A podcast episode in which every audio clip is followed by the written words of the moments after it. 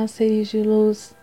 Eu me chamo Ellen Cruz e hoje convido a cada um de vocês a participarem de mais uma história para dormir. E a história de hoje é A Bela Adormecida.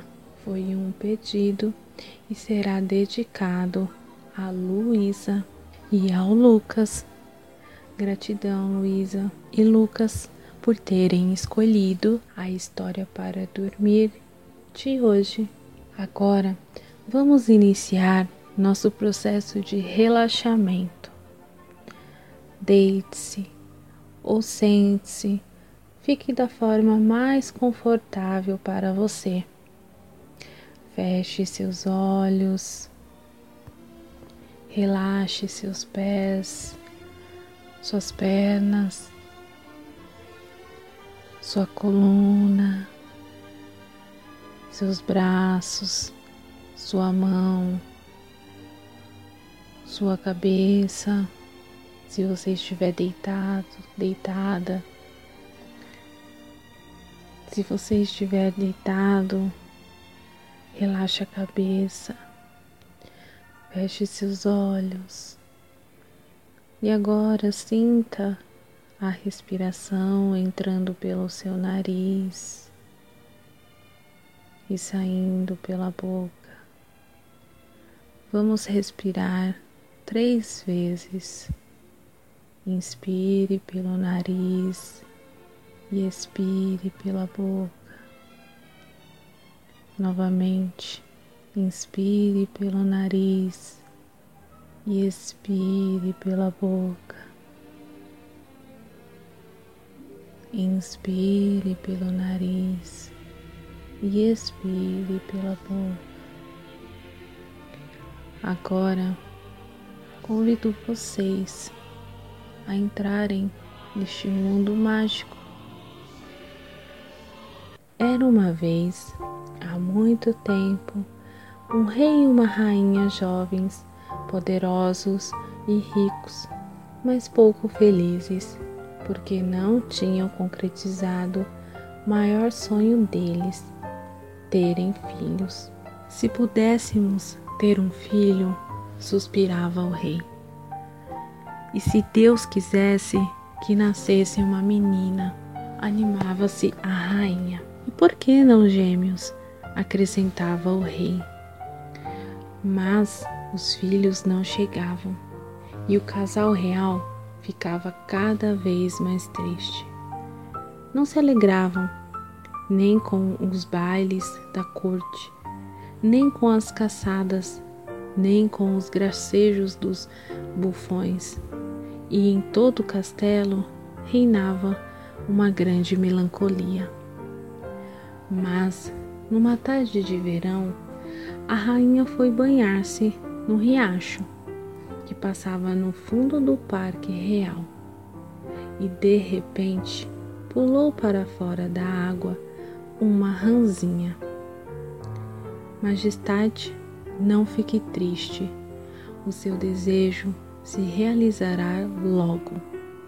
Antes que passe um ano, a senhora dará à luz a uma menina. E a profecia da rã se concretizou e meses depois a rainha deu à luz a uma linda menina. O rei, que estava tão feliz, deu uma grande festa de batizado para a pequena princesa, que se chamava Aurora. Convidou uma multidão de súditos, parentes, amigos, nobres do reino e como convidadas de honra as treze fadas que viviam no confins do reino. Mas quando os mensageiros iam saindo com os convites, o camareiro Mor correu até o rei preocupadíssimo. Majestade, as fadas são treze e nós só temos doze pratos de ouro. O que faremos? A fada que tiver de comer num prato de prata como os outros convidados, poderá se ofender. E uma fada ofendida, o rei refletiu longamente e decidiu. Não convidaremos a décima terceira fada, disse resoluto. Talvez nem saiba que nasceu a nossa filha e que daremos uma festa. Assim, não teremos complicações. Partiram somente doze mensageiros com convites para doze fadas, conforme o rei resolverá. No dia da festa, cada uma das fadas chegou perto do berço em que dormia a princesa Aurora e ofereceu à recém-nascida um presente maravilhoso. Será a mais bela moça do reino, disse a primeira fada, debruçando-se sobre o berço. E a de caráter mais justo, acrescentou a segunda. Terá riquezas a perder de vista, proclamou a terceira. Ninguém terá o coração mais caridoso que o seu, afirmou a quarta. A sua inteligência brilhará como o sol, comentou a quinta. Onze fadas já tinham passado em frente ao berço e dado à pequena princesa um dom. Faltava somente uma, entretida em tirar uma mancha do vestido, no qual um garçom desajeitado tinha virado uma taça de sorvete. Quando chegou a décima terceira, aquela que não tinha sido convidada por falta de pratos de ouro. Estava com a expressão muito sombria e ameaçadora, terrivelmente ofendida por ter sido excluída. Lançou um olhar maldoso para a princesa Aurora, que dormia tranquila, e disse: Aos 15 anos, a princesa vai se ferir com o fuso de uma roca e morrerá e foi embora, deixando um silêncio desanimador e os pais desesperados. Então, aproximou-se a décima segunda fada, que devia ainda oferecer seu presente. Não posso cancelar a maldição que agora atingiu a princesa. Tenho poderes só para modificá-la um pouco. Por isso, Aurora não morrerá dormirá por cem anos até a chegada de um príncipe que acordará com um beijo. Passados os primeiros momentos de espanto e temor, o rei decidiu tomar providências. Mandou queimar todas as rocas do reino. E daquele dia em diante, ninguém mais fiava nem linho, nem algodão, nem lã. Ninguém além da torre do castelo. A aurora crescia e os presentes das fadas, apesar da maldição, estavam dando resultados. Era bonita, boa, gentil e caridosa. Os súditos a adoravam. No dia em que completou 15 anos, o rei e a rainha estavam ausentes, ocupados numa partida de caça. Talvez, quem sabe, em todo esse tempo tivessem até esquecido a profecia da fada malvada. A princesa Aurora, porém, estava se aborrecendo por estar sozinha e começou a andar pelas salas do castelo. Chegando perto de um portãozinho de ferro que dava acesso à parte de cima de uma velha torre, abriu, subiu a longa escada e chegou enfim ao quartinho. Ao lado da janela estava uma velhinha de cabelos brancos, fiando confuso uma meada de linho. A garota olhou maravilhada, nunca tinha visto um fuso. Bom dia, vovozinha. Bom dia a você, linda garota. O que está fazendo? Que instrumento é esse? sem levantar os olhos do seu trabalho. A velhinha respondeu com ar bonachão. Não está vendo? Estou fiando.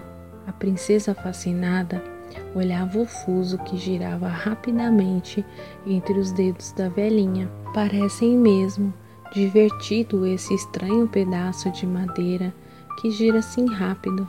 Posso experimentá-lo também? Sem esperar resposta, pegou o fuso e naquele instante cumpriu-se o feitiço.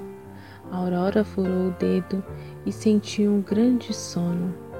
Deu tempo apenas para deitar-se na cama que havia no aposento e seus olhos se fecharam. Na mesma hora, aquele sono estranho se difundiu por todo o palácio. Adormeceram no trono o rei e a rainha, recém-chegados da partida de caça. Adormeceram os cavalos na estrebaria, as galinhas no galinheiro, os cães no pátio e os pássaros no telhado. Adormeceu o cozinheiro que assava a carne e o servente que lavava as louças. Adormeceram os cavaleiros com as espadas na mão e as damas que enrolavam seus cabelos. Também o fogo que ardia nos braseiros e nas lareiras parou de queimar. Parou também o vento que assobiava na floresta. Nada, e ninguém se mexia no palácio, mergulhado em profundo silêncio. Em volta do castelo surgiu rapidamente uma extensa mata, tão extensa que após alguns anos o castelo ficou oculto. Nem os muros apareciam, nem a ponte levadiça, nem as torres, nem a bandeira rasteada que pendia na torre mais alta.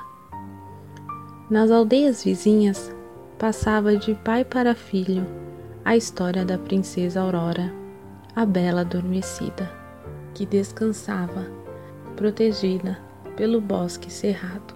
A princesa Aurora, a mais bela, a mais doce das princesas, injustamente castigada por um destino cruel. Alguns cavaleiros, mais audaciosos, tentaram, sem êxito, chegar ao castelo. A grande barreira de mato e espinhos, cerrada e impenetrável, parecia animada por vontade própria. Os galhos avançavam para cima dos coitados que tentavam passar. Segurava-nos, arranhava-nos, até fazê-los sangrar, e fechavam as mínimas frestas. Aqueles que tinham sorte conseguiam escapar, voltando em condições lastimáveis, machucados e sangrando. Outros, mais teimosos, sacrificavam a própria vida. Um dia, chegou nas redondezas um jovem príncipe, bonito e corajoso. Soube pela bisavó a história da bela adormecida, que desde muitos anos tantos jovens a procuravam sem em vão alcançar. Quero tentar também, disse o príncipe, aos habitantes de uma aldeia pouco distante do castelo. Aconselharam-no a não ir. Ninguém nunca conseguiu. Outros jovens, fortes e corajosos como você, falharam. Alguns morreram entre os espinheiros. Desista! Muitos foram os que tentaram desanimá-lo. No dia em que o príncipe decidiu satisfazer a sua vontade, se completavam justamente os cem anos da festa do batizado e das predições das fadas. Chegará, finalmente, o dia em que a bela adormecida poderia despertar. Quando o príncipe se encaminhou para o castelo, viu que no lugar das árvores e galhos cheios de espinhos se estendiam aos milhares, bem espessas, enormes carreiras de flores perfumadas. E mais, aquela mata de flores cheirosas se abriu diante dele, como para encorajá-lo a prosseguir, e voltou a se fechar logo após sua passagem. O príncipe chegou em frente ao castelo. A ponte elevadiça estava baixada e os dois guardas dormiam ao lado do portão, apoiados nas armas. No pátio havia um grande número de cães, alguns deitados no chão, outros encostados nos cantos. Os cavalos que ocupavam as estribarias dormiam em pé. Nas grandes salas do castelo reinava um silêncio tão profundo que o príncipe ouvia sua própria respiração, um pouco ofegante, ressoando naquela quietude. A cada passo do príncipe se levantavam nuvens de poeira, salões, escadarias, corredores, cozinha, por toda a parte, o mesmo espetáculo gente que dormia nas mais estranhas posições. O príncipe perambulou por longo tempo no castelo. Enfim, achou o portãozinho de ferro que levava à torre, subiu a escada e chegou ao quartinho em que dormia a princesa Aurora. A princesa estava tão bela com os cabelos soltos, espalhados nos travesseiros, o rosto rosado e risonho. O príncipe ficou deslumbrado. Logo que se recobrou-se, inclinou e deu-lhe um beijo. Imediatamente, Aurora despertou, olhou para o príncipe e sorriu. Todo o reino também despertará naquele instante. Acordou também o cozinheiro que assava carne, o servente, bocejando, continuou lavando as louças, enquanto as damas da corte voltavam a enrolar seus cabelos. O fogo das lareiras e dos braseiros subiu alto pelas chaminés e o vento fazia murmurar as folhas das árvores. A vida voltará ao normal. Logo, o rei e a rainha correram à procura da filha e, ao encontrá-la, chorando, agradeceram ao príncipe por tê-la despertado do longo sono de cem anos. O príncipe, então, pediu a mão da linda princesa em casamento, que por sua vez já estava apaixonada pelo seu valente salvador. Eles então se casaram e viveram felizes para sempre. O clássico do conto de fada, A Bela Adormecida, nos traz alguns ensinamentos conta a história de uma princesa amaldiçoada no dia de seu batizado. A magia está presente na história para nos fazer entender sobre a dualidade do bem e do mal. Doze fadas utilizavam suas habilidades para desejar o bem à Aurora, enquanto a rancorosa décima terceira fada utilizava a magia para o mal. Outro ponto é sobre o poder do amor. No final da história, o amor salvou a vida de Aurora e de todos à sua volta.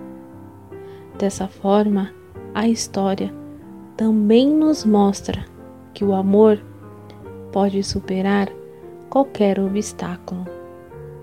Gratidão a todos que permaneceram nessa história e participaram Um super beijo para a Luísa e ao Lucas. Fiquem com Deus, bom descanso e bons sonhos. Espero por vocês na próxima história para dormir. E caso você queira uma dedicatória, me chame no Instagram arroba que lá eu irei atender ao seu chamado. Um forte abraço e tchau, tchau.